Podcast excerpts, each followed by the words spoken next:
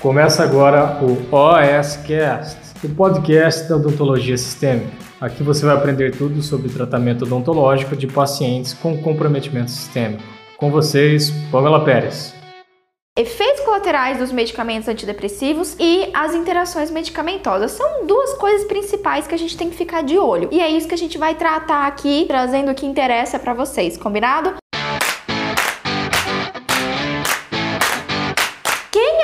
Paciente que vai tomar antidepressivo. E já quebra um mito aqui que não necessariamente é um paciente depressivo, ok? Os antidepressivos são utilizados para tratar diversas alterações, transtornos de, de humor. Então, vários tipos de alterações cognitivas aí, a gente vai utilizar, os médicos vão utilizar esse tipo de tratamento. Quem são os pacientes que vão chegar para você e potencialmente são pacientes que usam antidepressivos? Primeiro, todos aqueles pacientes que têm transtorno de humor. Paciente com depressão, paciente com síndrome bipolar bipolar, paciente com estresse importante, paciente ansioso, dependendo. Também tem aqueles pacientes que a gente considera que tem transtornos somatoformes. São aquele paciente hipo hipocondríaco ou aquele paciente que tem 500 mil dores e não sabe de onde que vem a dor, é uma dor que não tem cura. Isso também é um tipo de transtorno, está ligado com a depressão e, os e pode ser que esse paciente também use medicamentos antidepressivos.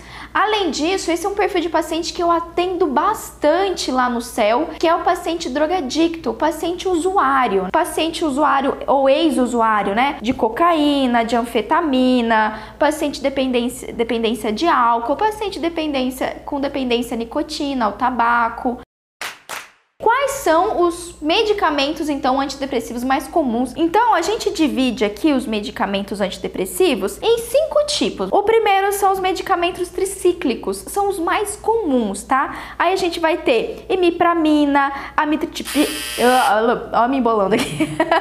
amitriptilina, isso é bem comum. Clomipramida, nortriptilina também que é bem comum. Esses é, é, o amitriptilina é que eu mais encontro no consultório. É um antidepressivo de caráter tricíclico, né? O tipo de antidepressivo. Aí eu vou ter os imaus, que é o inibidor de monoaminoxidase, feneuzida, tranilcipromida, isocarboxazida, seleginida, parginilida, enfim, tem um monte. Mas também a gente tem os imaus. Os imaus, inibidores da monoaminoxidase e os tricíclicos são os que a gente mais vai encontrar. São os ali os da primeira linha que os médicos vão passar para o tratamento desses transtornos uh, de humor. Aí a gente também tem os, inibidores seletivos da recaptação de serotonina, fluoxetina, sertralina, o, sol, o, Zoloft também, mais conhecido. Tem a paroxetina, citalopram. Todos esses também são bastante utilizados e a gente chama de ISRS, que é os inibidores seletino, seletivos da recaptação de serotonina. Além disso, o quarto grupo são os recaptação da noradrenalina e serotonina. E ali a gente tem um bem famoso que é a venlafaxina. E ali, por último, não menos importante, a gente também tem a bupropiona, utilizado bastante aí para pacientes que fazem uso de tabaco, para largar a dependência do cigarro e vários outros aqui, mas basicamente são esses que a gente vai encontrar. E aí, Pamela, o que, que todos esses medicamentos vão fazer, né?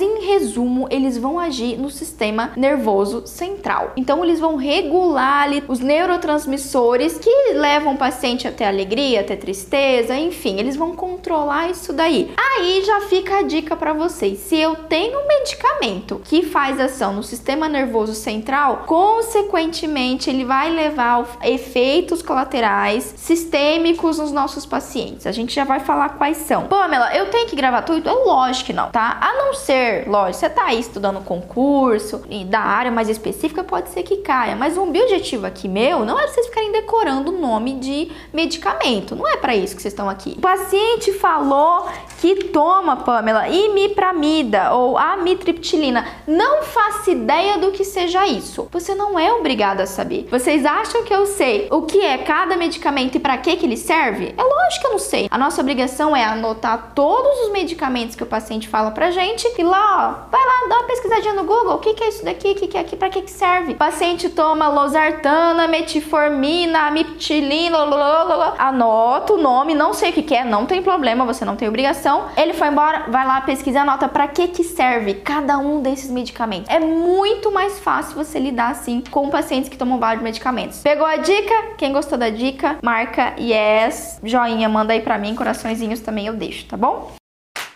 quais vão ser os efeitos colaterais desses medicamentos. Vão ser pacientes que têm uh, o fluxo podem acontecer do fluxo salivar ser reduzido, ou pode acontecer deles terem constantemente a sensação de boca seca. É um paciente que, por efeito colateral, tem uma tendência à hipotensão. Tanto a hipotensão como a hipotensão ortostática é uma das situações que podem ocorrer aí. Então vamos se atentar também. Esse paciente tem o risco de ter arritmia, tem o risco de ter ali náusea constante enquanto você está atendendo ele. Pode ser que o paciente tenha uma tendência à mania ou a convulsões convulsões, convulsões, Pamela, sim, e às vezes, inclusive, o médico até passa algum outro anticonvulsivante junto para evitar esse efeito colateral. E também muito interessante pra gente é que esses medicamentos, eles vão alterar os exames de sangue. Quais, Pamela? Anota aí quais são os exames de sangue que você pode ter alteração para os pacientes com uso de antidepressivos. Vamos lá. Primeiro, o leucograma pode ser que o paciente tenha uma leucopenia. O que é isso? Diminuição do número de leucócitos leucócitos. Se eu tenho diminuição do número de leucócitos, o que, que acontece? Qual que é meu risco durante o procedimento odontológico? Infecção. Outra situação, lá no hemograma eu posso ter uma hemoglobina baixa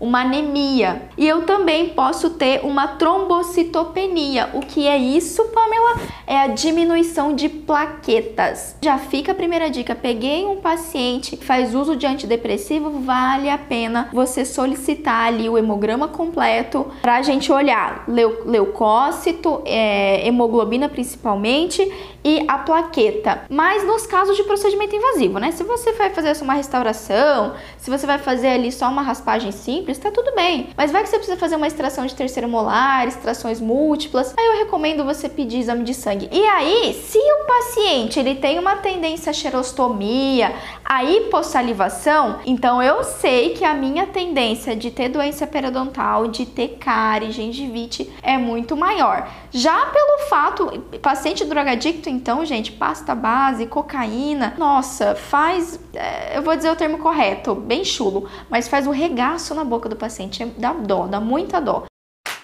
Pamela, interações medicamentosas, né? Bom, aqui eu já posso assim dar mais uma tranquilizada em vocês que na maior parte dos medicamentos que a gente utiliza rotineiramente no consultório, os antidepressivos não vão fazer interação medicamentosa. Não faz com amoxicilina, azitromicina, clindamicina, não faz. Não faz com dipirona, paracetamol, ibuprofeno, também não faz interação. Não faz, em geral, com esses medicamentos que a gente mais usa, né? Antibiótico, analgésico, anti-inflamatório. Mas quais são os que fazem? tem dois de mais importância pra gente. O primeiro deles são medicamentos barbitúricos, que nem sempre a gente vai utilizar, mas faz interação com benzodiazepínicos. Olha aí, eu sei, eu adoro defender aqui a sedação leve, acho que é extremamente importante, mas aqui eu sempre vou falar para vocês muito cuidado. Se o paciente faz uso aí de um desses medicamentos antidepressivos, a gente não pode utilizar benzodiazepínicos, diazepam, midazolam, não podemos fazer sedação leve nesses pacientes. Pois é, infelizmente. Pamela, o que, que eu faço? É um paciente que tem medo, tem ansiedade. Nesse caso, Doc, vocês vão ligar para o médico desse paciente, vão mandar um encaminhamento, dizer que há necessidade de sedação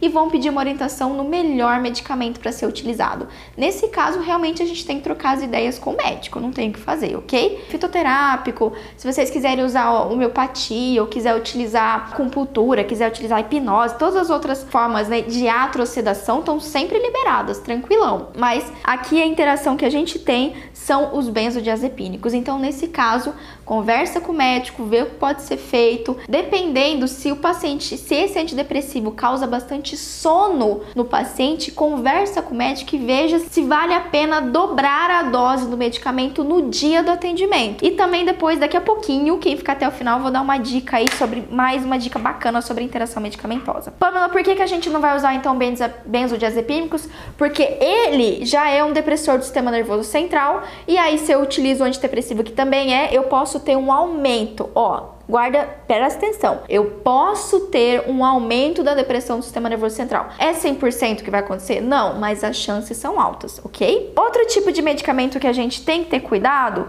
são os antihistamínicos. Tudo bem que a gente não utiliza antihistamínico assim, ah, vou dar um antihistamínico para paciente, mas esses são outro tipo de medicamento que faz interação medicamentosa com os antidepressivos. E aí, anota aqui também agora outros dois importantes. Tem um antibiótico que a gente não pode utilizar porque atrapalha o antidepressivo, ele atrapalha a ação do antibiótico. Então você vai passar esse antibiótico ele não vai ser resolutivo, não vai ser efetivo ali a quantidade na corrente sanguínea, que é a eritromicina, outro tipo de medicamento que é de antibiótico que a gente não vai passar para pacientes que usam antidepressivo. Tem outra opção? Lógico, você pode passar amoxi, clinda, azitro, todos os outros. Só eritromicina que a gente não vai fazer. Combinado? Outro terceiro medicamento que a gente usa bastante, e aí esse daqui realmente tenham cuidado, que são, galera, os vasoconstritores. Pois é, os vasoconstritores, eles vão fazer interação medicamentosa também com os antidepressivos. Principalmente levonordefrina, com alguns anestésicos com mepfacaína. O vasoconstritor é a levonordefrina. Outro tipo é a felinefrina. A gente vai encontrar a felinefrina, né? Na prilocaína e na lidocaína. Algumas lidocaínas, tá certo? Tem um paciente que usa antidepressivo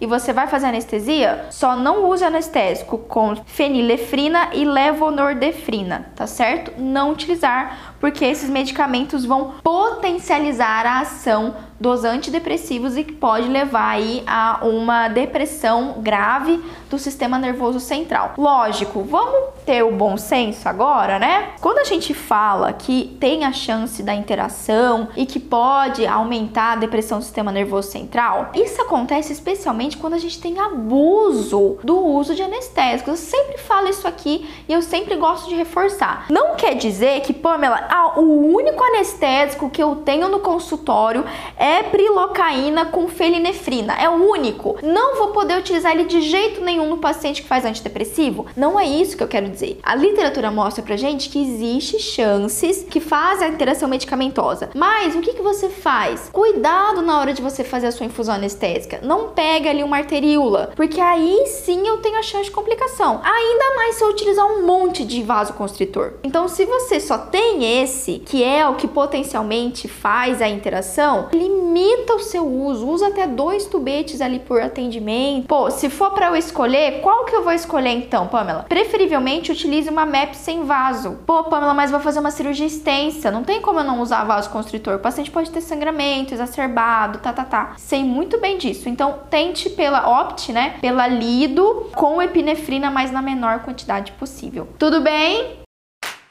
Seguinte, entra lá no meu site www.pamelaperes.com.br, o Christian vai colocar aqui. Lá no meu site você pode baixar meu e-book. Dentro do meu e-book, eu dou uma dica para interação medicamentosa, tá? Então lá é, eu mostro para vocês que existem alguns aplicativos que dá para você ter no celular para você verificar a interação medicamentosa. Você pega o nome de todos eles, joga tudo lá no aplicativo, vê se faz alguma interação entre eles, tá certo, docs? Vai prescrever algum medicamento, verifica antes. Aqui você já sabe. Antidepressivos eu sei que vai fazer interação. Eritromicina, os benzodiazepínicos e os vasos constritores, especialmente ali levonordefrina e felinefrina. E como também eu já falei, olhe sempre o hemograma desses pacientes, verifique ali a quantidade de plaqueta, quantidade de hemoglobina, vê se esse paciente não tá num quadro de anemia grave. E lógico, vê o quanto tá, né? Às vezes nem tá, mas se tiver, se tiver um pouquinho pouquinho, ah, é uma anemia, uma anemia leve, o número de plaquetas diminuiu só um pouco, ok, segue a vida. Muita leucopenia ou muita trombocitopenia, aí a gente vai ter que ter um pouco mais de cuidado, mas aí é outros manejos aí. Até a próxima então.